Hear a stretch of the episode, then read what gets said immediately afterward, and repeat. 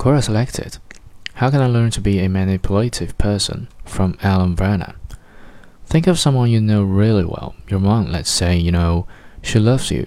She fears that you won't be successful. She worries about your health. She needs to be needed. She always thinks she's right and loves to be told so. She's a sucker for sob stories.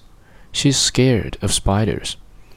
Now take all these things and use them against her to get something you want which doesn't benefit her. Mom, I really need you to buy me this new car because if you don't, I will not succeed. And I messed up and didn't save my money like you said. But I will next time, and you were right. And wait, there is a massive spider behind you. Let me go kill it for you. That is manipulating.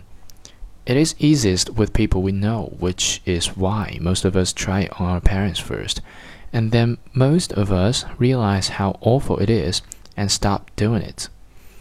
If you didn't stop but instead started doing it with everyone you know, congrats, you are now a manipulative person. You read people and use their fears, insecurities, and desires against them. The more you do it, the better you will be. At some point, your conscience should pipe up and tell you to stop.